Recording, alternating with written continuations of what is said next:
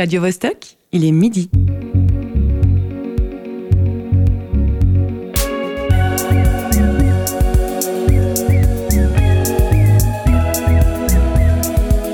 Midi bascule. Tous les vendredis à midi. Quand on ferme les yeux et qu'on écoute, en fait, le monde est euh, 100 fois plus grand que, quand on ouvre les. Bonjour et bienvenue dans Midi Bascule.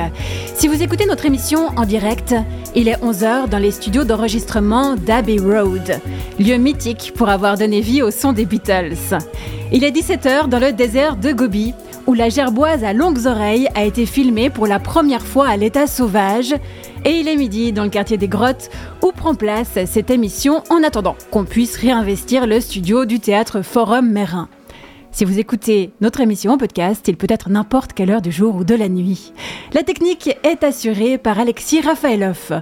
En ouverture, vous avez entendu un extrait de l'émission Le Labo, produite par la RTS. Aujourd'hui, nous parlons du son binaural. Ce dernier mot signifie avec les deux oreilles. Il se rapporte ici au fait que l'oreille droite et l'oreille gauche perçoivent les sons séparément. C'est le physicien allemand Heinrich Wilhelm Doff qui a découvert ce phénomène en 1839. Avec seulement deux capteurs, une tête humaine est capable de percevoir un espace en trois dimensions. Le binaural est une manière d'enregistrer comme les êtres humains entendent. Avec lui, des technologies récentes permettent aux univers sonores d'être élaborés de manière plus réaliste et plus expressive. Les émotions provoquées chez l'auditorice sont démultipliées. On parle de véritable immersion sonore. Non seulement l'impact sur la personne qui écoute est renforcé, mais en plus, les artistes repoussent les limites de leur créativité. Qu'est-ce que l'ouïe a de particulier par rapport à la vue?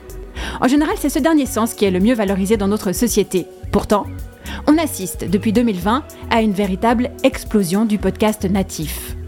Nous allons explorer les dernières évolutions techniques et on verra en quoi ces avancées sont intéressantes également pour la production musicale.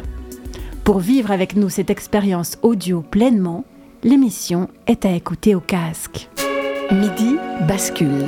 Marie-Ève Musy. Avec moi dans le studio, la malicieuse Candice Savoya. Comment vas-tu? Est-ce que notre sujet du jour t'a inspiré? Bah, j'aurais du mal à dire le contraire en fait. Eh ben, on, on serait joué d'entendre le papier que tu nous as préparé. À ses côtés, le satiriste de l'émission, José Lillo, qui s'est penché cette semaine sur l'actualité. José, que dit cette dernière? Oh, vous verrez bien. Oh là là, me dis donc, est-ce que Non, vous mais- êtes loquace aujourd'hui C'est- Euh, Non, mais en plus, il y a une nouvelle actu, j'aurais voulu la traiter, mais elle est trop fraîche, peut-être la semaine prochaine. C'est laquelle Ouais, c'est le squat, là, à la rue Royaume, avec la charge policière. Ok, bah alors on a le programme pour la semaine prochaine. Merci José. En invité fil rouge, nous recevons en plateau un expert en contenu et application audio, Maurice Engler. Bonjour. Bonjour, Est-ce que le casque que tu as sur tes oreilles te convient? Il me convient très bien, merci. Ah, Je préfère demander comme on a affaire à un spécialiste. Dans une dizaine de minutes, nous suivrons Rachel Maisonneuve en reportage à la Haute École du paysage d'ingénierie et d'architecture de Genève. Elle est allée tester différentes pièces très particulières auditivement parlant. Je laisse pour le moment planer le mystère. Nous recevrons une seconde invitée au téléphone. Elle est artiste, musicienne et paysagiste sonore. Son nom, Olga Koksharova. Puis, nous écouterons en fin d'émission un podcast qui s'intitule Machine.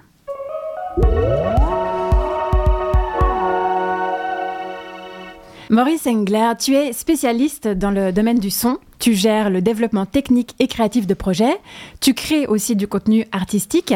Tu travailles notamment pour Merging Technologies, on y viendra plus tard.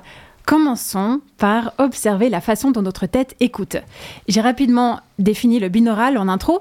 Est-ce que tu peux nous donner un peu plus de détails sur le fonctionnement du corps humain? Parce que je suis tombée sur la phrase suivante. Pour localiser les sons dans l'espace, notre cerveau utilise la déformation des ondes acoustiques engendrées par notre morphologie. Mhm. Qu'est-ce que ça veut dire? Bah, la morphologie, déjà, c'est le pavillon de l'oreille. Donc, en fonction de si euh, le son vient d'en haut, de derrière, de droite, de gauche, etc., enfin de la position de l'espace autour de nous, de notre tête, euh, ben, notre cerveau doit pour simplement pouvoir localiser des sons, ben, savoir d'où il vient ce son-là. Et donc le pavillon, entre autres, nous permet justement, en fonction de sa forme, on a tous un pavillon différent, mais on a une morphologie aussi de la tête qui est tous différente, qui est unique d'une personne à l'autre, et donc qui permet à notre cerveau de localiser ces choses-là. Avec, euh, on, on apprend ça tout petit, à pouvoir euh, comprendre d'où vient un son. Et donc, euh, le binaural, pour, pour, pour venir au thème de l'émission, c'est quelque chose euh, qui, à travers un casque, nous permet de séparer les deux oreilles. Parce que quand on entend dans la vie de tous les jours, on entend des deux oreilles. Donc si on a un son qui vient par exemple de, de devant à droite, ben, le son de notre oreille droite va percevoir grosso modo la même chose que notre oreille gauche, sauf qu'il y aura un effet de masque par notre tête donc mm-hmm. notre oreille gauche d'une part, et il y aura une distance euh, euh, du son qui va arriver à notre oreille gauche qui va être plus grande, même sur quelques centimètres, mais qui va jouer un effet euh, que notre cerveau va pouvoir interpréter que le son vient de droite. Par contre, avec un casque, ben, ces choses-là sont séparées. Notre oreille droite est séparée de notre oreille gauche, totalement, entre guillemets, euh, enfermée, si on peut dire, avec mhm. un casque. Et de ce fait-là, notre cerveau, on peut lui, euh, lui demander, entre guillemets, de pouvoir recréer un espace sonore, et cette fois-ci qui est immersif, c'est-à-dire qui est à 360 degrés. Ça a l'air assez magique, expliqué comme ça. Il existe deux techniques euh, pour enregistrer en binaural, le binaural natif et le traitement en post-production. Quelles sont les particularités de ces deux méthodes? Alors, euh, ce qu'il faut voir avec le binaural, c'est que euh, il y a bien longtemps, enfin, il y a toujours eu des émissions, des, que ce soit radio, d'enregistrement musical ou de cinéma ou autre chose, qui ont essayé de trouver des méthodes pour pouvoir euh, reproduire des, choses de manière, euh, je dis sensorielle, parce que le son va directement aux émotions, contrairement aux images, comme tu l'as dit à l'intro, on a, on, a, mis à travers notre éducation des mots, du vocabulaire sur ce qu'on voit. On a dans notre éducation courante, on a peu mis du vocabulaire sur ce qu'on entend. Donc c'est quelque chose qui a peu de filtre en nous et qui va directement aux émotions. Tu, peux nous donner des exemples par rapport à ce vocabulaire? Ben, au niveau sonore, on va parler déjà de fréquence, on va parler de grave, d'aigu, de dynamique, de force, de, puissance sonore, mais aussi après de, de, tensions sonores qui peuvent exister, qu'elles soient musicales ou qu'elles soient euh, à travers des sons, euh, euh, par exemple dans les années 50, à partir ou même avant, il y a beaucoup de gens qui ont commencé à faire de l'électronique, de la musique électronique, qui aujourd'hui devient populaire, mais ça a commencé il y a bien longtemps. Et donc, c'est avec des sons générés par de l'électronique, si on mhm. veut, qu'on commençait à faire des choses. Et donc, ça, ça peut être dissonant, disturbant, etc. Euh, et, la perception de ces sons est quelque chose que ces gens-là décrivent avec des mots pour pouvoir échanger, euh, euh, mais que on n'apprend pas à l'école, on ne sait pas mettre des mots sur ça on peut en tout cas beaucoup moins que sur ce qu'on perçoit visuellement. Mhm. Où on a une, gradation, que ce soit de couleurs, que ce soit de, de, de, toutes, toutes, toutes, ces choses-là qu'on peut, qu'on peut définir beaucoup plus précisément avec qui nos est plus mots, varié, qui est beaucoup avec plus, de mots. Exactement. Ouais. Euh, quel, quel... Oh, euh, oui, je, voulais juste revenir par, tu parlais de la captation sonore. Donc, ce qu'il faut comprendre justement, pourquoi j'ai dit ça, fait cet aparté, parce que euh, euh, la notion sonore vient quand même d'un monde académique. Et donc, euh, à la base, la notion de la captation sonore pour la notion immersive, c'est de, de vouloir recréer quelque chose au plus fidèle de ce qu'on entend donc de ce qu'on entend sans casque, hein, sans, mhm. sans, sans, électronique derrière, de ce qu'on entend naturellement. Et c'est cette notion naturelle, c'est-à-dire que si je vais dans une salle de concert pour prendre, pour parler musique, mais je peux aller dans la rue juste euh, écouter, euh, voilà, des voitures euh, qui passent, des gens qui passent, ou être dans la nature si je suis à la montagne ou ailleurs. Ben, c'est de trouver une manière de capturer ce son et de pouvoir le reproduire, que ce soit au casque, sur des haut-parleurs ou ailleurs, comme si j'y étais. Mhm. D'accord? Et donc, sans avoir aucun artifice ou artefact qui, permet, qui va modifier le son. Là, on n'est pas dans une démarche artistique, on est juste dans une démarche technique reproductive. Et ça, c'est ce qui s'appelle la, captation naturelle. C'est ce qu'on appelle des dummy heads, c'est-à-dire c'est des têtes comme nous on a, avec deux micros sur, à la place des oreilles. Donc, pour avoir l'espacement entre mon oreille droite et mon oreille gauche, qui soit, je me souviens plus par cœur, mais je crois qu'on a euh, entre les oreilles entre 10 et 13 cm ou 10 et 12 cm, tous les humains. Mais Ça varie d'un humain à l'autre. Mais ça varie aussi peu que ça. Enfin, Oui, seulement il y a 2-3 pas grand-chose. cm. Exactement. C'est peut-être c'est peut-être 14, je me souviens plus par cœur des chiffres, mais il y a une il y a pas grand-chose. Et, euh, et donc euh, euh, la captation naturelle, c'est de reproduire ceci au casque, par exemple en binaural, mais sans artifice. Et ensuite, alors il y a un aspect qu'on n'a pas, qu'on n'a pas, dont on n'a pas parlé, mais c'est de pouvoir déplacer éventuellement sa tête avec un, ce qui s'appelle un head tracker, un, un- un- un- un- un suiveur de tête. Au fait, c'est pour suivre les mouvements de la tête, pour qu'on puisse, euh, normalement, par exemple dans le gaming, dans les jeux, euh, ceux qui font avec des lunettes, euh, ben, puissent, s'ils bougent leur tête en haut à gauche, ben, que le son bouge lui aussi ou reste en place en fonction de ce qu'on veut faire et que l'image bouge aussi. Mais donc, ça, c'est une reproduction naturelle. Ensuite, il y a la reproduction, la captation, pardon, qui peut se faire avec des dummy heads, donc ces deux micros sur, à, la, à la place des oreilles, mais avec d'autres micros d'appoint. Parce que aujourd'hui, si on a, si on s'imagine être dans une salle de concert et de vouloir capturer ce qu'un auditeur ou une auditrice entend à son siège, sur son siège, ben on n'y est pas encore tout à fait avec ce genre de choses, parce que notre oreille, elle, elle arrive définir entre guillemets, par exemple, de manière très fine, mais de vouloir, tiens, cet instrument m'intéresse, et quelque part, presque automatiquement, je l'entends mieux. Donc il y a, une manière, entre guillemets, réelle ou de porter plus d'attention sur ce qu'on entend par rapport à ce qu'on voit. Et ça, évidemment, la captation naturelle ne le fait pas. Donc on va placer un micro d'appoint sur ce, sur ce musicien, par exemple, ou ces musiciens, pour pouvoir ressortir certaines choses plus que d'autres. Et là, on passe dans l'étape suite à l'enregistrement qui s'appelle de post-production, d'édition, de mixage, de mastering, toutes ces choses-là. Et que ce soit d'ailleurs en musique, dans le cinéma ou ailleurs. Et là, on va faire un mélange de ça. Soit que utiliser des micros d'appoint, ou soit les micros d'appoint avec le dummy head. En fonction du contenu, on va euh, varier les choses et d'autres. Et ensuite, le plus important, ajouter du processing, c'est-à-dire soit couper certaines fréquences qui nous gênent, mais surtout ajouter ce qu'on appelle une réverbe. Une réverbe, juste pour, pour synthétiser, si on va dans une cathédrale ou dans un lieu très large, très grand, on va parler ou on va taper dans les mains et on va entendre une sorte d'écho, de hola autour. Et ça, on appelle dans ces milieux-là une réverbe. Oui. Et donc, en ajoutant cette réverbe, et c'est justement pas une réverbe de cathédrale, c'est plus des réverbes qui vont jouer sur la réflexion, qu'on va dimensionner une pièce qui est virtuelle pour donner cet effet de, se, d'être, de penser être dans un lieu, alors qu'on a enregistré dans un lieu mat, sans Ça réflexion. tombe bien que tu parles de reverb, parce qu'il va en être question dans le reportage qui suit. Merci beaucoup pour euh, cette explication de l'enregistrement euh, binaural. C'est quand même plus complexe que ce que je pensais. Alors, on va reprendre l'entre- l'entretien après le reportage.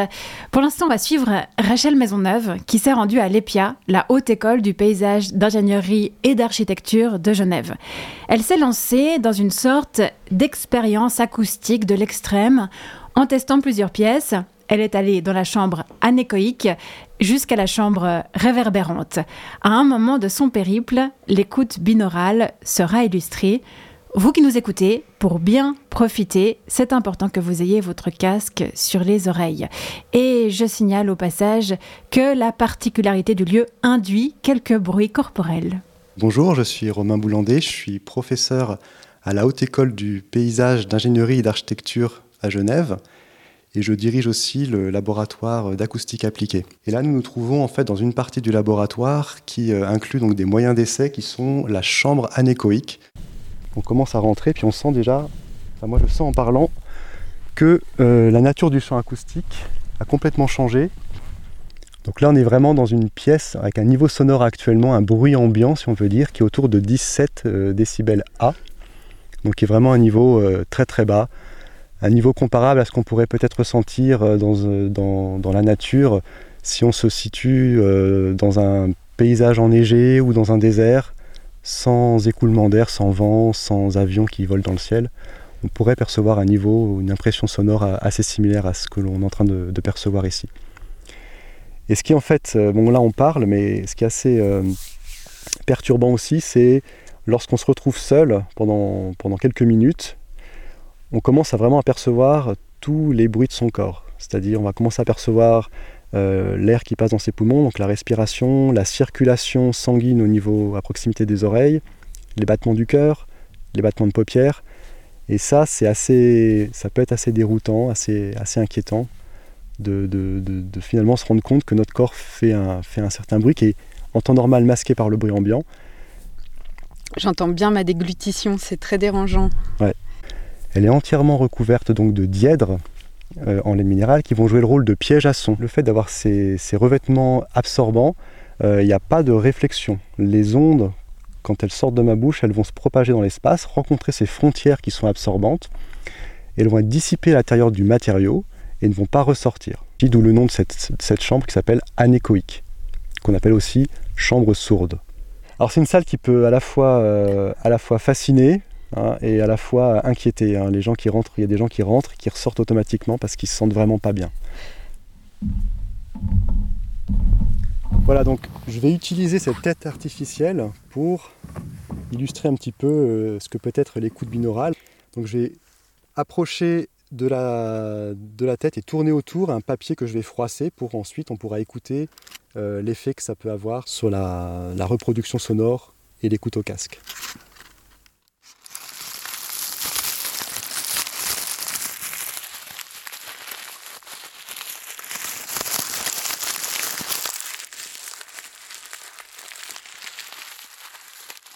Donc là, on va sortir.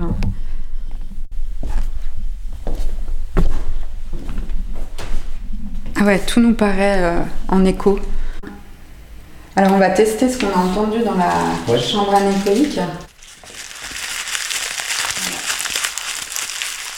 Je sais pas comment décrire, je pense qu'il y, a il y a tout un vocabulaire de description autour de la captation, Ouais. la caractérisation du son.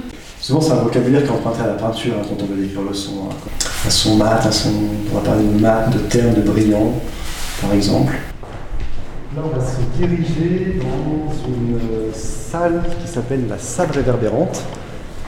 Donc c'est aussi une salle d'expérimentation dans laquelle on va chercher à plutôt à caractériser des sources de bruit notamment, donc savoir un petit peu vérifier que leur niveau d'émission sonore respecte par exemple des, normes de bruit, ne sont pas trop bruyantes, et aussi pour caractériser les, capacités d'absorption de matériaux, donc les matériaux qu'on utilise euh, dans les, dans les théâtres, dans les cinémas, dans les salles de spectacle, pour absorber le son, pour faire en sorte que euh, les messages dans les salles de classe soient intelligibles, qu'il n'y ait pas trop de, de réverbération.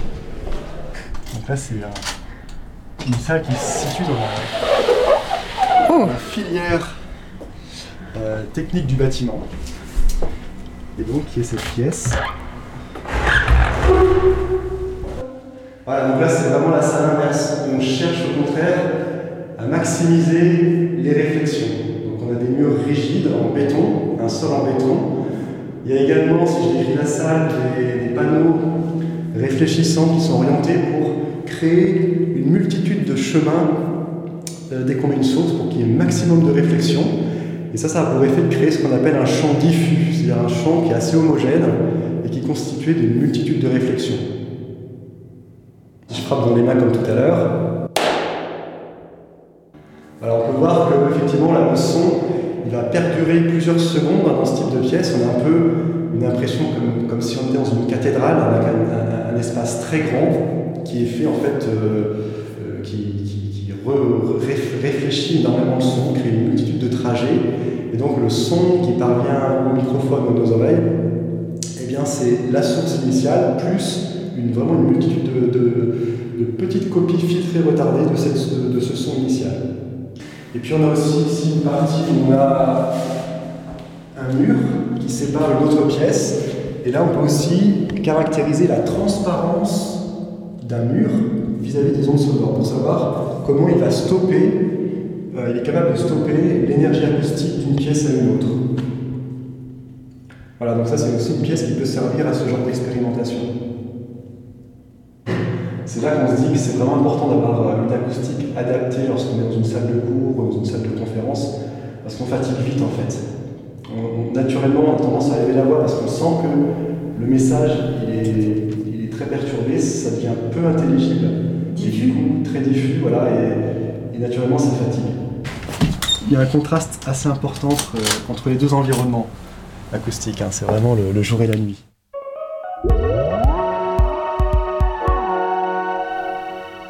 Je sais pas vous, en ce qui me concerne, j'avais un peu des frissons dans le dos quand le papier froissé a tourné autour de nous. Maurice Engler, tu connaissais ces chambres? Oui, oui, bien sûr, parce que ça s'utilise beaucoup, par exemple, dans euh, la fabrication des haut-parleurs ou des choses comme ça, où on va tester ce qu'on appelle les réponses en fréquence de ces haut-parleurs pour qu'ils soient le plus fidèles à la réalité. Mais ce que j'aimerais ajouter, euh, effectivement, il y a les frissons de, de, de ce papier, et ce qu'il faut savoir, c'est que chacun de nous, vu qu'on a une distance, enfin une morphologie différente, non seulement des pavillons, mais de la distance entre les deux oreilles, et forcément un cerveau aussi différent, chacun de nous a entendu ou placé des choses dans l'espace différemment. Parce que, en fait, pour écouter du son binaural, on doit le décoder avec des filtres. Et ces filtres sont particuliers à chacun de nous. Des filtres dans le cerveau Alors, Le- c'est pas des filtres dans le cerveau, en fait, c'est des filtres sur le son binaural, donc par exemple sur notre téléphone, lorsqu'on écoute une émission comme celle-ci, ou sur un lecteur XY, on va mettre ce filtre-là. Alors, ça se faisait en académique, enfin dans des universités jusqu'à il y a peu. Aujourd'hui, des smartphones incluent ces filtres. On peut prendre une photo de, son, de, son- de sa tête, et puis ça, ça génère un filtre. Alors, pas aussi précis qu'à l'université, mais peu importe. Ça génère un filtre pour que on ait une perception idéale du son, qui soit au centre, devant, en haut, derrière, etc. Alors que si on n'applique pas un filtre qui correspond à notre morphologie, euh, on risque d'avoir euh, une sensation moins immersive ou moins précise des sons Mhm. euh, de devant, de derrière, etc. Merci pour ces détails. Tu nous as proposé d'écouter une musique de Samara Joy qui vient de remporter le Grammy de l'artiste de l'année. But it's only your arms I'm out of.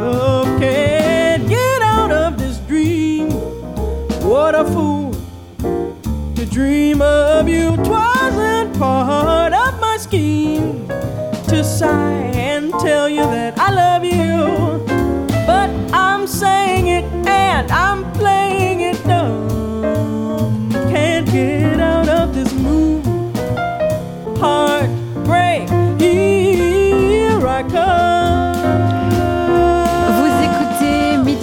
Nous sommes ensemble jusqu'à 13h. Aujourd'hui, on découvre l'immersion sonore. Avant de poursuivre l'interview de notre invité fil rouge, fil rouge Maurice Engler, Candice Savoya a quelques mots à dire. Elle écoute des podcasts beaucoup plus qu'elle n'en crée. Elle vient nous parler d'une mode qu'elle ne comprend pas. Le grand fléau de notre temps. Devant les trottinettes électriques et les personnes qui téléphonent en haut-parleur, c'est l'écoute accélérée de podcasts. Et oui, parce qu'il faut faire tout plus vite, il est aussi important de se divertir plus vite. C'est-à-dire que faire ses courses plus vite grâce à une précommande en ligne en fonction de nos préférences, ok. Mais écouter en fois 1,5 la dernière création de Louis Média alors que c'est censé être le moment cool de la journée où tu prends du temps pour toi, je suis pas sûre. À la limite, pour affaires sensibles. T'as envie de connaître le coupable et au bout de 20 minutes tu supportes mal la voix de Fabrice Drouel, je comprends. Mais pour le reste, est-ce vraiment nécessaire? Ah oui, c'était une bonne question. Déjà que tu écoutes des podcasts en faisant du sport ou la cuisine pour gagner du temps, en plus tu les accélères pour rentabiliser ta session ménage en nombre de podcasts écoutés. Mais ça, c'est de la faute des créateurs aussi. C'est parce qu'il y a trop de contenu. Quand tu t'abonnes, tu as beaucoup trop d'épisodes non lus sur ton téléphone. Et comme les newsletters, c'est oppressant. Alors il faut vite les écouter pour faire baisser le nombre de notifications. Mais le problème, c'est qu'apparemment, le cerveau des gens s'habitue. Après, ils n'arrivent plus à écouter à la vitesse normale. Ça devient pénible et même gênant. C'est quand même problématique. Et il n'y a aucun moyen de contrer ça. En réalité, c'est normal. On accélère les podcasts pour se rapprocher de la vitesse d'une conversation, soit 210 mots par minute. À la radio, on est à 160 et 155 dans les livres audio. Par contre, on lit 300 mots par minute. C'est la vitesse idéale pour assimiler les informations. Et si en fait c'était l'inverse, et que tout allait beaucoup plus lentement que notre cerveau? Et si YouTube avait raison en proposant 8 vitesses de lecture? Et les créateurs de contenu complètement tort quand ils se plaignent que le mode accéléré détériore leurs œuvres. Ah oui, peut-être. Et alors, quelle serait la solution? Smart Speed une fonctionnalité d'écoute accélérée qui supprime les blancs, les pauses, mais aussi les intros, les conclusions, bref, tout ce qui est jugé chronophage et inutile. Et là, tu te dis, génial Mais il faudrait que cette option soit applicable dans la vraie vie, pour limiter le temps de parole des relous. Pas pour des podcasts qui ont été créés, écrits, réfléchis, montés avec un certain rythme. Et oui, parce qu'en création sonore, les blancs, c'est fait exprès. C'est pour te laisser le temps de réfléchir à ce qui vient d'être dit.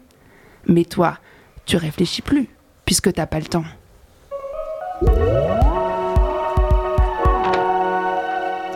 Merci beaucoup, Candice. Suite à ta chronique, je vais peut-être euh, me remettre à écouter Affaires sensibles. Peut-être qu'en accéléré, ça fait moins peur. Maurice, euh, est-ce que tu pratiques l'écoute rapide? Euh, Il n'ose pas le dire. non, mais c'est au fait, c'est marrant parce que ça m'a ça m'a rappelé une- une- quelque chose que j'ai vécu il y a une bonne dizaine d'années où j'ai travaillé sur un projet avec euh, Radio France pour euh, parce que eux par la loi sont obligés euh, d'accueillir des personnes non voyantes qui travaillent à la radio et c'était pour avoir un logiciel donc de montage et d'édition pour non voyants. Et euh, là, en l'occurrence, il existe, et c'est là où j'ai découvert ça, il existe des systèmes informatiques euh, qui s'installent et qui lisent tous les menus, toutes les choses en balade la souris, etc., mais qui le lisent en accéléré. Et les non-voyants, au fait, sont très habitués à ça et savent, et au bout de quelques jours, on s'y habitue aussi, à avoir des textes, des choses. Alors, c'est pas de la poésie, c'est lire euh, une instruction, quelque chose, mais en 4, 5, 6, je me souviens plus de la vitesse, accéléré d'une manière hallucinante, et ils comprennent tout. Oui, parce que ça va du simple au double. Tu parlais de 155 mots pour les livres audio à 300 dans la presse écrite. Quand tu lis, toi, en fait, euh, ton cerveau, cerveau, il va vite, va à 300 mots par minute. Ouais. Ouais. Mais en général, c'est entre 1,5 et 2 fois l'accélération des podcasts. C'est ce qui se pratique. euh, Mhm. Mais c'est vrai qu'ils s'entraînent, en fait, et ils augmentent petit à petit. En fait, ça devient un plaisir. Et il y a des gens qui le font pour regarder des séries, des films. Enfin, ça Ouais. devient complètement dingue, quoi. Et, et j'ai un ami qui m'a parlé de ça l'autre jour et je trouvais ça assez fascinant parce qu'avec euh, l'intelligence artificielle maintenant, qui font des résumés d'énormes textes euh, XY, euh, en, en- en synthétisant ça sur deux paragraphes et qui, qui, qui valent la peine, lus en, lus en accéléré, ben, on devient tous des cerveaux absolument incroyables si on a envie. hein. Magnifique. On va, on va fermer cette parenthèse et puis euh, se replonger dans, le sujet euh, euh, technologique. Maurice, quelles avancées technologiques ces dernières années ont permis au son 3D d'émerger et de devenir aussi présent? Alors, il faut le voir de, de- Il y a plusieurs aspects à comprendre là autour. Il y a un aspect technologique, c'est simplement la miniaturisation des choses fait qu'aujourd'hui, bah, dans un téléphone portable, etc., on peut évidemment processer des choses de manière euh, euh, euh, beaucoup plus énorme dans un même gabarit, on va dire. Mais il y a tout. il y a- au fait, pour pouvoir écouter du contenu binaural, il faut bien qu'il y ait des gens qui le produisent. Donc il Mhm. faut pouvoir avoir les outils qui, qui, qui produisent, les outils entre guillemets bon marché. Aujourd'hui, je sais pas, un studio de podcast, euh, ça, ça peut coûter, euh, enfin, donc un bon micro, un convertisseur, un ordinateur, deux, trois choses à côté. On est peut-être dans 4000, 5000 francs, quelque chose comme ça. Alors que euh, un- le, le même enfin, la même structure euh, technique coûtait peut-être euh, 20, 30 000 francs il y a 10, 15 ans. C'est des chiffres, je, je les sors du chapeau, hein, c'est peut-être pas tout à fait juste, on peut toujours discuter de, de qualité et d'autres choses, mais les prix de tous ces appareils diminuent énormément, donc deviennent plus accessibles. Mais ce qui est le plus important, c'est que derrière, entre les gens qui font du contenu et ceux qui écoutent du contenu, il y a ce qu'on appelle grossièrement les diffuseurs. Et les diffuseurs deviennent des gens qui sont liés à d'autres entreprises sur lesquelles on va acheter de la bande passante, donc nos chères euh, compagnies téléphoniques et, autres, qui eux aussi ont un intérêt qu'on consomme de la bande passante, vu qu'ils nous la vendent. Donc, euh, je dirais pas que c'est que lié autour du commerce, mais il y a un fonds de commerce qui fait que on met à disposition des nouvelles technologies, donc qui vont attirer des nouveaux clients, des nouveaux utilisateurs. Et peut-être la chose la plus intéressante à comprendre, c'est que le binaural, le contenu binaural, typiquement en radio ou en podcast, existe, je dirais, depuis une dizaine d'années, de manière euh, enfin, informelle, mais aussi très réduite. Il y a peu de gens qui écoutaient ce contenu. Et il y a deux ans à peu, pr- à peu près, la musique, la même chose, il y a deux ans à peu près, il y a Apple qui a mis la première mise à jour en place sur son système qui s'appelle Spatial Audio. Donc, gros coup d'accélérateur. Donc tout d'un coup, un énorme accélérateur parce que derrière ce spatial audio, il y a une autre entreprise qui s'appelle Dolby, que les gens connaissent peut-être du, du côté du cinéma. Euh, quand on écoutait, enfin quand on allait, enfin j'espère qu'on va toujours au cinéma encore, et qu'on voit que c'est marqué Dolby DBC, Dolby Ça, souvent après un acronyme en fonction des époques, bah, ça veut dire qu'on a un son, entre guillemets, qui nous entoure. Euh, avant qui était plat, maintenant qui est immersif, qui s'appelle Dolby Atmos, si on veut, pour le cinéma. Et ce Dolby Atmos a aussi été reporté euh, sur la production sonore pour la musique, pour euh, Netflix, etc., tout ce genre de choses. Ça s'appelle Dolby Atmos Home, donc pour une utilisation pas en auditorium. Et le son binaural qu'on écoute, avec le Spatial Audio d'Apple, par exemple, est issu d'un mix Dolby Atmos. Et c'est simplement notre téléphone qui va détecter, est-ce qu'on est branché sur une télé qui va, et on a une chambre avec 50 000 haut-parleurs autour de nous, enfin j'exagère, mais un système avec 8, 9, 10 haut-parleurs, mhm. est-ce qu'on a une soundbar ou est-ce qu'on a un casque? Mhm. Donc c'est là qu'ils vont définir, bah tiens, non c'est un casque, donc je fais un rendu binaural. Non, c'est un système qui a 8 haut-parleurs, donc je fais un rendu XY. Ou j'ai, un, ou j'ai 20 haut-parleurs, donc je vais faire un rendu Intel. Et c'est devenu avec des métadonnées qui sont inclus dans ces sons, qui peuvent détecter ce genre de choses et qui vont donc rendre le bon son au bon moment. Et c'est le mhm. téléphone pour prendre le smartphone, qui va faire ce travail-là. Donc on peut s'imaginer qu'il faut qu'il y ait du processing, enfin qu'il faut qu'il y ait de la puissance derrière pour pouvoir le faire. Oui, donc la démocratisation du son passe par une accessibilité plus grande et aussi, tu l'as juste annoncé tout à l'heure, par la volonté des artistes et des compositoristes d'intégrer l'espace à leur production. Quels intérêts les musiciens et musiciennes ont à utiliser le son 3D tu, m'avais parlé euh, en off euh, rapidement euh, que ça créait aussi une sorte d'engouement parce que c'était assez rare encore. Ben, alors oui, alors il faut voir plusieurs choses. Il y a peut-être deux exemples à voir, c'est que euh, et que je trouve très intéressantes, c'est qu'il y a vraiment le côté radio radiophonique. Par exemple, RFI en France, Radio France Internationale, utilise ça depuis une bonne dizaine d'années sur leur contenu premium, ou je dirais 7-8 ans. Et ça crée tout d'un coup, avec des podcasts, etc., ça crée un, un engouement de gens qui vont écouter quelque chose en différé et qui vont être à l'aise, enfin dans un environnement où ils se sentent bien à écouter ça parce que ils ont carrément mis des cours par exemple en place pour les journalistes, donc des non-techniciens, hein, c'est des gens qui vont juste capturer, mais dans le storytelling, c'est-à-dire dans euh, la, mise en place de l'histoire euh, d'un enregistrement, par exemple d'un interview, le son qui va passer, la voiture qui va passer, le son du parc à côté, ils vont l'englober dans leur interview et, par exemple, laisser la place au son de s'installer parce que justement, les auditeurs et les auditrices vont vouloir avoir cette, cette euh, expérience avec le ou la journaliste du lieu qu'ils ont enregistré. Et puis, il y a l'autre euh, aspect qui est, là, cette fois-ci, un peu plus euh, commercial, si on veut. J'ai une histoire avec euh, des producteurs de, de, musique allemands et new-yorkais qui, qui travaillent euh, avec euh, aux États-Unis. Et aux États-Unis, ça se passe un peu différent. Les gens qui, les ingénieurs du son et les producteurs musicaux ont un intérêt aussi sur les sur les revenus qui sont faits, par exemple avec du streaming, les droits d'auteur, etc. Ça se passe un peu différemment qu'ici. Et ce qui est intéressant, c'est qu'ils ont remarqué tout d'un coup la mise à disposition de contenu immersif, ben leur fait simplement augmenter le revenu euh, euh, euh, parce qu'il y a des gens qui sont curieux d'écouter, alors après on aime ce qu'ils font ou pas, mais qui sont curieux d'écouter quelque chose de nouveau avec une nouvelle expérience, et donc ça permet aux artistes d'avoir un revenu plus important, vu qu'aujourd'hui il y a plus de, enfin ils gagnent plus grand chose en vendant, il y a plus de disques, donc il y a plus de contenu matériel, c'est soit des concerts, soit du streaming. Et donc si on fait plus de streaming, ça nous permet de vivre plus correctement et d'investir mieux pour son prochain projet. Euh, est-ce que tu aurais un souvenir fort d'une émotion que tu as ressentie, suscitée par le son à partager euh, avec nous? Alors, parce que tu m'as posé cette question un peu en amont, donc j'ai réfléchi et euh, c'est pas une expérience en l'occurrence binaurale. C'est une expérience au cinéma, il n'y a, pas longtemps, au Black Movie, sur un très très beau film portugais qui était un. C'était pas un remake, mais c'est il y a, un ciné. On, on parle souvent de, de, la nouvelle vague française dans le cinéma. Bah, les Portugais ont eu la même chose dans les années 60. Et c'était un film qui reprenait alors je peux le dire le titre, je l'ai marqué, qui s'appelle Onde fica esta rua ou Sem antes nem depois. Désolé pour le, le, baragouinage portugais. Et c'est un superbe film qui a repris exactement le même montage que ce film qui a été fait dans les années 60 de la nouvelle vague portugaise, qui s'appelait Os Verdos Años, et euh, qui a repris les mêmes plans de la ville de Lisbonne dans le même sens, mais vu que ça a été fait pendant le confinement, donc tout d'un coup, il y a a, personne en fait, c'est que des rues, et ils ont évidemment eu l'intelligence de porter une attention extrême au son, et donc c'est un film d'ambiance hyper poétique, sonore, euh, parfois avec un peu de musique, parce qu'il y en a ci et là, parfois avec des gens qui parlent, euh, mais il n'y a pas de dialogue directement à proprement parler. Et c'est une poésie constante de la ville de Lisbonne, alors sous confinement, donc c'est très étrange, mais en même temps, c'est pas, c'est pas, il euh, n'y a pas, il a rien de négatif en somme. On se pose beaucoup de questions où mhm. sont les gens, mais en même temps, c'est tellement beau et c'est tellement plein au niveau sonore que c'était un plaisir euh, important. Merci, merci pour euh, ce partage.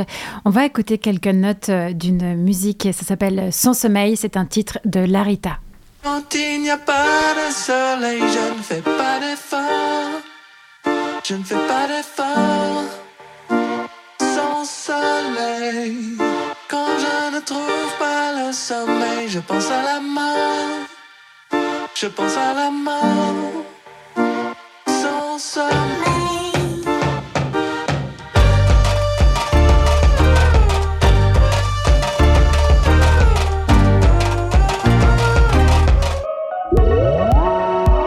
Midi bascule. Marie-Ève Musique. Pour celles et ceux qui nous rejoignent en cours, euh, bienvenue, vous êtes dans Midi Bascule. On parle aujourd'hui d'immersion sonore. Si vous n'avez pas encore votre casque audio sur les oreilles, il est temps de le mettre. Présentement, on reçoit notre seconde invitée de l'heure par téléphone, toujours en direct. Olga Kokcharova, bonjour. Bonjour. Comment ça va? Ça va bien et vous? Oui, tout va bien sur le plateau. Tu es une artiste sonore. Tu travailles les sons au montage, mais le moment de l'enregistrement pour toi est une performance en soi est-ce que tu peux détailler mhm. J'ai écouté donc l'émission. Je peux peut-être partir à partir de la notion du naturel dans, dans oui, très volontiers. Euh, qu'a évoqué Maurice. Euh, moi, moi, je travaille pas du tout en fait avec une notion, cette notion-là parce que euh, dans ma perception de choses, euh, dès le moment euh, où on intervient dans un environnement, par le choix du microphone, par le choix du placement, par le choix de, euh, de la technologie qui nous permet d'enregistrer le son, c'est déjà une forme d'intervention et modification subjective en fait de la réalité, même si on est dans quelque chose qui est binaural et, et qui se rapproche en fait euh, qui se rapproche beaucoup de, comment un, humain est capable d'entendre. Et euh, non, euh, et moi en fait, je prends appui sur cette réflexion là et je considère que euh, les, microphones, des autres capteurs, des outils d'enregistrement, c'est aussi des moyens de composition. Donc c'est aussi possible de en fait aller à amplifier en fait cet effet de, de, subjectivité, de vision subjective, audition subjective du monde et euh, utiliser ça comme une sorte de euh, euh, stylo pour aller chercher des choses. pour choisir quels son précisément on met en avant plutôt qu'un autre. Etc. Et quand on est guidé par le son, bah, ça devient un processus euh, compositionnel. Tu réalises des expériences sonores liées à l'activité de la montée de sève dans les arbres au printemps. En quoi c'est magique? Quelle est ta motivation? Euh, Pour moi, ce qui est très fort euh, avec le son, c'est le fait que, bon, moi je, je pratique beaucoup la prise de son à l'extérieur, donc où forcément tu es en contact euh, avec euh, les autres formes de vie non humaines. Mhm. les arbres, voilà, c'est une forme de vie, sauf que c'est c'est une expérience qui est pas forcément, euh, on la pratique pas comme ça dans notre quotidien. Les arbres, il y en a partout en ville, etc. Mais euh, voilà, ça nous paraît euh, peut-être euh, des fois des éléments statiques parce qu'en fait le, le, ton de l'arbre il est, il est, complètement différent du ton de l'humain. Vous avez parlé de la vitesse tout à l'heure. Ben, les, les, les arbres, c'est vraiment euh, si certains podcasts, on peut les écouter fois deux, ben les arbres, c'est ralenti peut-être fois 30, fois 50, je sais pas, je n'ai pas fait des calculs scientifiques. Mais en tout cas, euh, j'ai eu euh, l'occasion, la, chance de pouvoir enregistrer euh, les sons qui sont liés en fait à, leur activité et qui directement en fait prennent donc tout ça pas dans un but scientifique, hein, dans, le but de créer une, composition à partir de ça. Donc cette expérience qui est esthétique, en fait, ça nous reconnecte directement avec d'autres d'autres formes de vie. Ça nous met en relation avec euh, d'autres choses qui sont vivantes autour de nous. Et pour moi, c'est quelque chose qui est, qui est très ça nous met dans une relation respectueuse, je dirais. On va écouter un extrait de ce que tu as fait à l'ancien jardin botanique de Zurich.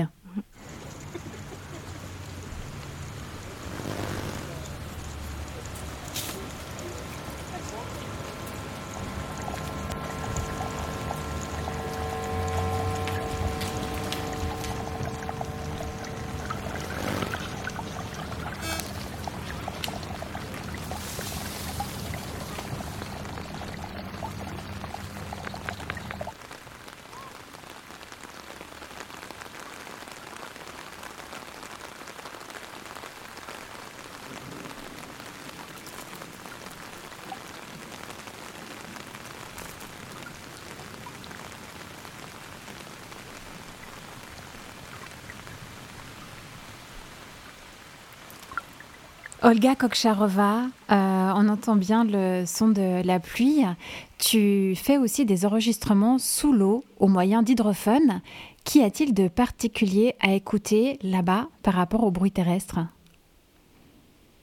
Euh, Écouter euh, sous l'eau, c'est une expérience particulière parce que c'est le milieu aérien et le milieu aquatique ils communiquent pas énormément au niveau du son. Il y a une différence de densité entre les deux. Et donc, quelque part, le son qui est émis sous l'eau, ben déjà, il se propage euh, différemment que dans l'air. Euh, et, ensuite, en fait, il est renvoyé dans le milieu même par euh, cette barrière qui est la barrière, qui est la différence, qui est créée, qui est la frontière entre l'air et l'eau et par cette différence de densité. Donc souvent, tout ce qui se passe sous l'eau, en, étant en dehors, même si euh, par exemple on est très proche d'un lac, d'un étang, on ne peut pas l'entendre avec nos oreilles. Donc ce qui est magique dans la prise de son subaquatique, c'est que euh, tout d'un coup, par euh, le moyen de microphone, c'est un moyen qui est non intrusif, c'est-à-dire que c'est pas, on plonge pas nous dans l'eau et on fait pas peur à, à toute la vie qui est sous l'eau, mais on, on, plonge les microphones dans l'eau. Et euh, en fait c'est un moyen d'avoir euh, magique d'avoir notre tête sous l'eau et entendre un monde dont on n'a aucune idée en étant à l'extérieur. Mhm. Tu donnes souvent des concerts où il n'y a rien à voir. Qu'est-ce que cette absence de visuel permet au public? Euh, Donc, euh, évidemment, euh, dans, le monde dans lequel on, vit, il y a beaucoup, beaucoup de input ou stimuli visuels tout le temps. C'est très, très rare que les personnes prennent le temps de de euh, de euh, pour écouter seulement sans rien voir. Et euh, en, fait, souvent, ce qu'on voit influence la façon dont, dont on entend les choses. Donc c'est là où rentre la, la, la psychoacoustique, etc. Donc, et si on enlève ce stimuli-là, le stimuli visuel, l'imagination, tout d'un coup, elle est libre. Elle peut aller euh, dans des directions différentes. Et c'est ce qui se passe euh, pendant mes concerts. Euh, les gens, à partir du, même, de la même composition, de la même improvisation, ils se racontent des histoires complètement différentes, ce qui est lié à leur vécu, à leur héritage culturel, à l'état à leur état dans lequel ils sont au moment du cancer, euh, au fait euh, s'ils ont faim ou pas, euh, est-ce qu'il fait froid. Tout d'un coup, on commence à avoir plus de sensibilité, on découvre cette autre sensibilité ou on, suit cette sensibilité ailleurs. Et on pourrait dire aussi qu'on se reconnecte un peu avec, avec nous-mêmes, avec moins de stimuli visuels c'est quelque chose, on se reconnecte avec euh, peut-être euh, un petit peu plus avec cette idée euh, que en fait le son, ce n'est pas seulement ce qui nous arrive dans les oreilles, c'est aussi ce que nous, on, va chercher dans le son. Tu, tu, es actuellement en création avec l'ensemble Vide tu joues des haut-parleurs. Pour le public non averti, est-ce que tu peux expliquer en quoi ça consiste? Ben, dans le monde de, de, de, de, musique, de musique électronique, de musique éle- électroacoustique, il existe énormément de, de- donc tout à l'heure vous avez parlé du du système euh, euh, Dolby Atmos pour le cinéma. Ben, dans les salles de concert, euh, il y a aussi différents euh, euh, systèmes euh, immersifs euh, de, rep- de, de diffusion du son qui existent, Acousmonium, Ambisonic, euh, etc. Donc il s'agit des orchestres de haut-parleurs. Ils sont installés dans l'espace euh, selon euh, les différentes règles qui sont propres en fait à chaque système de diffusion. Ça travaille avec l'acoustique, l'acoustique de l'espace. Et, euh, et ça permet d'avoir euh, la sensation euh, du son en, en- en 3D. Merci beaucoup, Olga Kokcharova, euh, pour cette interview. Tu nous as proposé d'écouter une musique un peu particulière. Elle figure bien sur un album, mais il s'agit en réalité d'un discours, celui du prix Nobel de chimie Ilya Progogine. Euh, on, va, on va écouter ça. J'ai eu donc cette chance de trouver dans la recherche un aliment, je dirais, à mes propres problèmes. Au fond, c'est une rencontre de sujets et d'objets, n'est-ce pas? Donc, c'est c'est comme ça que on peut se donner à un sujet, c'est parce que quand on, ce sujet correspond à votre imagination, à votre manière de, de penser, et qu'alors le développement change évidemment la manière dont vous pensez, mais il y a un dialogue qui s'établit. Je ne crois pas que l'activité scientifique soit tellement différente de l'activité littéraire, de l'activité de création musicale ou de l'activité de création littéraire. Les, les grands concepts de la science qui permettent au fond, de faire de la science, c'est-à-dire la découverte de la, de la raison scientifique, on pourrait dire, au XVIIe siècle, euh, et euh, avec Newton, Galilée, Descartes, n'est-ce pas, pour euh, ne citer que quelques-uns, ce n'est pas du tout simplement découvrir, je ne sais pas, une molécule qui existait, c'est une vision du monde. On vient d'écouter une proposition d'Olga Kokcharova qui ne croit pas à l'objectivité de la science, pas plus qu'à celle artistique. Et pourtant, elle est née dans une famille de scientifiques. J'espère que tout se passe bien de votre côté. Sur le plateau de Midi Bascule, les choses se corsent. Car euh, le moment de faire. le moment de la chronique de José Lilo arrive. Ah oui. C'est le moment de faire le tour de l'actu. Reflet du monde. Alors l'actu étant sinistrée par l'épouvantable tremblement de terre qui a ravagé les villes frontières de la Turquie et de la Syrie, et qui a suscité dans un média local le reportage fictif de « Et si ça arrivait en Suisse ?», histoire à la fois de nous sortir de notre torpeur de pays sans événements et d'attiser chez nous le confort d'une identification sans risque, mais dotée du frisson de vivre par procuration quelque chose de tragiquement consistant, pour une fois. Je veux dire, à part les augmentations annuelles des primes d'assurance maladie. Oui, ça m'a bien accablé tout ça. Alors j'ai décidé de flâner dans l'actu. Sinon, alors ici, comme d'hab, on bagnole à Bagnoleville, on s'étripe à gauche et à droite, élection en cours oblige. La mobilité douce devient un thème encore plus clivant que l'épisode final de Game of Thrones. D'ailleurs, à franchement parler, je vois plus trop ce qu'elle a de douce, cette mobilité, puisque douce ou pas, on a de toute façon affaire à ces perpétuels contingents de gens pressés, qui sont en voiture, en vélo cargo ou en trottinette. Il faut qu'ils foncent. Il n'y a plus que leur traiter devant toi à une caisse de supermarché qui a encore le temps d'avoir le temps. Et qui fait pas les arbres pour des pistes à déambulateurs reliant la Migros de à celle de Carouge. Non, nous, les postmodernes, on sait bien que notre vie en journée, en périmètre urbain, se résume à aller le plus immédiatement possible d'un point A à un point B à un point C, et ainsi de suite. Tel l'a décidé le capitalisme. Avant de s'achever le soir à la maison devant une série recommandée par l'algorithme, la paresse ou une amitié malveillante. Quand je pense qu'à 20 ans, j'étais capable de prendre le train pour aller voir à 50 km une projection de salaud de Pasolini dans un obscur ciné-club parce qu'un tel film ne passait évidemment pas à la télévision et que c'était invisible en salle. Alors qu'aujourd'hui, je suis vautré chez moi et que je m'écroule après avoir tenté de lancer 8 fois une quelconque série et m'être ravisé autant de fois après le premier quart d'heure. Vaillant cinéphile de jadis, vois ce qu'a fait de toi le Wi-Fi à domicile, une loque numérique. À propos de loque numérique, on a également appris que les intelligences artificielles sont capables de pipoter à peu près autant qu'un politicien en campagne. C'est ainsi que Bard, le concurrent de Google à ChatGPT, oui, Bard, Et pourquoi pas Assurance Tourix pendant qu'on y est. Et le jour où Apple sort son propre agent conversationnel, elle va l'appeler comment? Rhapsode? Ménestrel? Ah, ils auront tout fait à la Silicon Valley. Et donc Bard a prétendu lors de sa présentation devant les médias à Paris que le télescope James Webb avait été le premier à prendre en photo une planète hors de notre système solaire. Ce qui remonte en effet à septembre 2022, alors qu'un télescope européen l'avait pourtant fait lui aussi, mais en 2004. Et tourderie artificielle qui a eu pour conséquence immédiate de faire perdre 9% de la valeur de Google en bourse, l'équivalent de 100 milliards. Une paille. En comparaison, l'amende de 3,5 millions d'euros d'Anouna pour insulte répétée contre un député de gauche, c'est du pourboire. J'ai calculé, si Bard se plante encore dix fois en public, c'en est fini de Google en bourse. L'empire s'effondre. L'étoile noire part en paillettes. Skywalkers du hacking, vous savez ce qu'il vous reste à faire. Piou, piou, piou. Mais le comble dans l'affaire, ouais, c'est du binaural, dans l'affaire de la bourde, c'est que cette réhabilitation de la vérité a été le fait d'astronomes au moyen de tweets et pas du tout de journalistes spécialisés présents qui n'ont pas scié lorsque Bard s'est mis à faker de la news. Ni d'ailleurs les informaticiens ou autres directeurs du marketing de chez Google, trop concentrés à encaquer les superlatifs dans leur neuf langues habituelles et à cameloter les futurs champs d'application de leurs merveilles technologiques. Ce qui tend à démontrer que dans cette société de la surinformation, on oublie tout, on ne sait rien, et qu'au mieux, en tant que groupe humain, ce qu'on est susceptible de retenir au-delà de 24 heures, ce sont des choses telles que Céline Dion ne figure pas sur la liste du top 200 des plus grandes voix de la chanson mondiale, d'après le classement de la revue de référence Rolling Stone.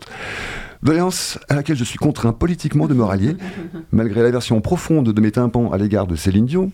Rien de personnel, je la mets sur le podium sur la même marche que Gilbert Montagnier et Maria Carré quand approche Noël.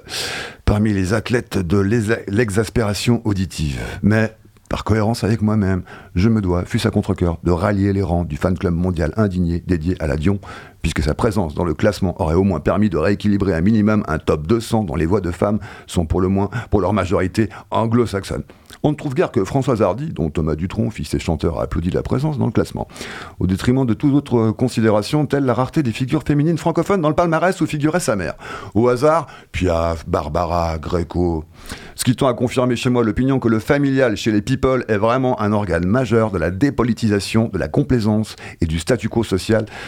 Sans compter cette idée gênante de l'existence d'une transmission génétique du talent, alors qu'on est là en face que d'un phénomène de mimétisme passif, de reproduction sociale patentée et feignarde, dont le cinéma français est actuellement devenu le plus parfait et triste exemple. Chez les anciens Grecs, quand le sang tournait trop en rond au sein du même clan, la moindre, c'était de se crever les yeux et d'aller ensuite sur les routes en haillons pour demander pardon. Pas de fricoter avec Bernard Arnault ou Vincent Bolloré. Autre temps, autre mœurs. Remarque, fils de ou pas fils de, quand la prod t'ordonne de te pointer chez Hanouna pour dire tout le bien que tu ne penses pas de la daube dans laquelle tu t'es commise, tu y vas. Et sans mauvais mouvement d'humeur, si tu ne veux pas te retrouver à tourner entouré de pommes à dans un film de Delépine et Kerbern. Ce qui vaudra toujours un million de fois mieux que de figurer au générique du dernier Astérix. Vous savez, ce comics gaulois où Bard se fait soigneusement bâillonner à la fin.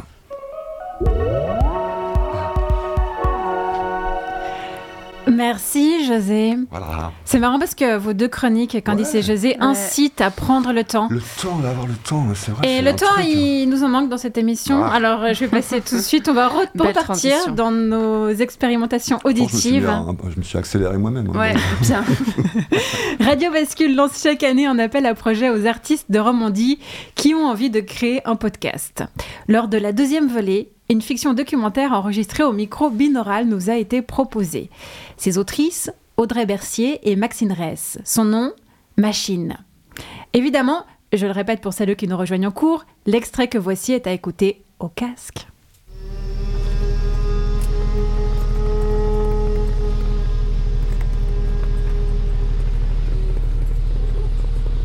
Il y a une machine avec un, un long bras articulé jaune qui, met des, des grosses pierres sur le dos d'un camion. Et alors euh, tout ça se fait très lentement et dès qu'elle a terminé, elle lui fait un signe euh, par devant euh, le capot avec sa pelle, comme pour lui dire c'est bon, tu peux y aller. Là, on est face à une sorte de- d'escalier géant. Et euh, les couleurs, c'est un peu comme si on avait mis euh, du jour et de la nuit ensemble et que tout ça avait fondu l'un sur l'autre et avait fait une espèce de, marbrage. Il y a du gris très très très nuit et du, du orange très très très lumineux. Au bord de chaque marche, il y a des, grosses pierres qui ont été posées à égale distance les unes des autres. Elles forment comme ça une petite euh, ligne de pierres qui se suivent, comme si c'était pour euh, annoncer le bord du précipice. Et de, depuis là où je me situe, ça fait comme euh, des colonnes vertébrales, comme les vertèbres des colonnes vertébrales.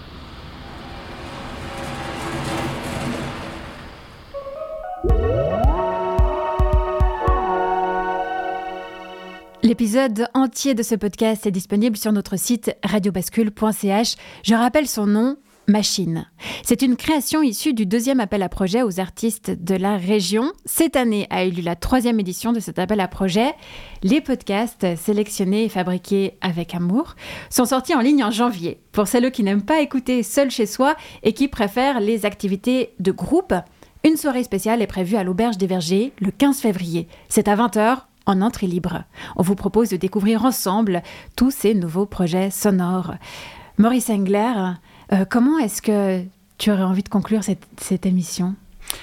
Euh, bah déjà dire aux gens, euh, écoutez, faites une expérience, parce que ce qui est fondamental, je pense, pour, re- pour revenir à ce que Rosa aussi disait tout à l'heure, que ce soit dans le live, dans les concerts, que ce soit en écoute de choses produites ou post-produites, il y a plein de notions immersives aujourd'hui qui existent de plus en plus, enfin de technologies qui sont mises à disposition pour faire du contenu immersif, créatif ou pas. Et je disais, expérimentez-le, c'est très dur de revenir en arrière. Et on est bien d'accord qu'on peut l'expérimenter avec n'importe quel casque. Il n'y a pas besoin d'acheter un casque spécial, donc c'est accessible. Exactement. Totalement. C'est après la manière dont il faut placer les micros, enfin toute Oui, la, oui. la, la, la production qui est différente. Mais pour l'auditeur et l'auditrice, c'est un casque tout bête et on l'écoute. Mais c'est merveilleux. On se réjouit de toutes ces expériences à vivre. Merci beaucoup, Maurice Engler, d'avoir passé cette heure avec nous.